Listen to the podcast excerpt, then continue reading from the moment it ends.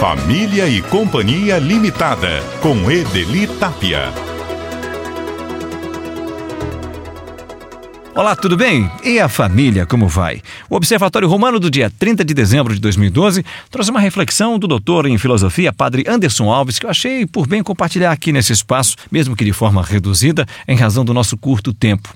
Em um artigo, ele pergunta como vemos os nossos filhos. Ele diz que se percebe atualmente uma crise educativa onde as crianças e os adolescentes aprendem cada vez menos, onde a autoridade dos professores tende a desaparecer e os jovens sentem-se sós e desorientados. Segundo o padre, um recente estudo comparou a educação em 40 países e mostrou que o Brasil ficou em 39 lugar na educação, atrás de Singapura, Romênia, Turquia e Argentina. E a crise, segundo ele, se dá porque nós não sabemos mais como ver e tratar os nossos filhos. Se até metade do século passado os nossos filhos eram considerados um dom de Deus para ser tratado com atenção, com carinho e muita responsabilidade, a partir da Revolução de 68, uma nova cultura surgiu, onde Freud sonhava com o dia em que fosse separada a geração dos filhos da estrutura familiar algo que vem se tornando frequente. O artigo denuncia ainda que hoje se incute nos jovens a ideia de que os filhos são um obstáculo que impede a realização pessoal.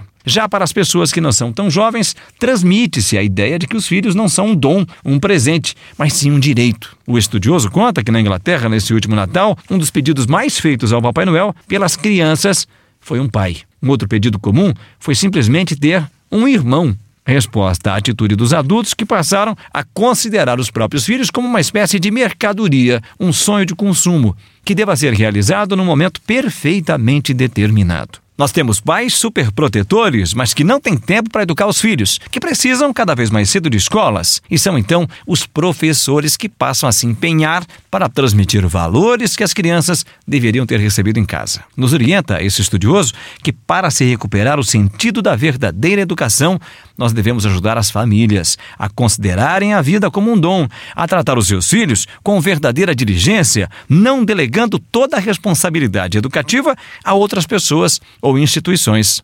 A tarefa é árdua, mas pode ser realizada especialmente à luz da fé, que por séculos iluminou a nossa sociedade, e não mais sob os parâmetros contraditórios de uma revolução que só trouxe ao mundo a exaltação do egoísmo, da irresponsabilidade e o consequente aumento do sofrimento. A grande verdade é que a grande contribuição que nós podemos dar ao mundo é educar bem os nossos filhos. Se não sujar o planeta ou plantar uma árvore são boas contribuições para o futuro, imagine então deixar para esse mundo futuro gente equilibrada e portadora dos valores morais e éticos que promovam uma sociedade mais justa e fraterna.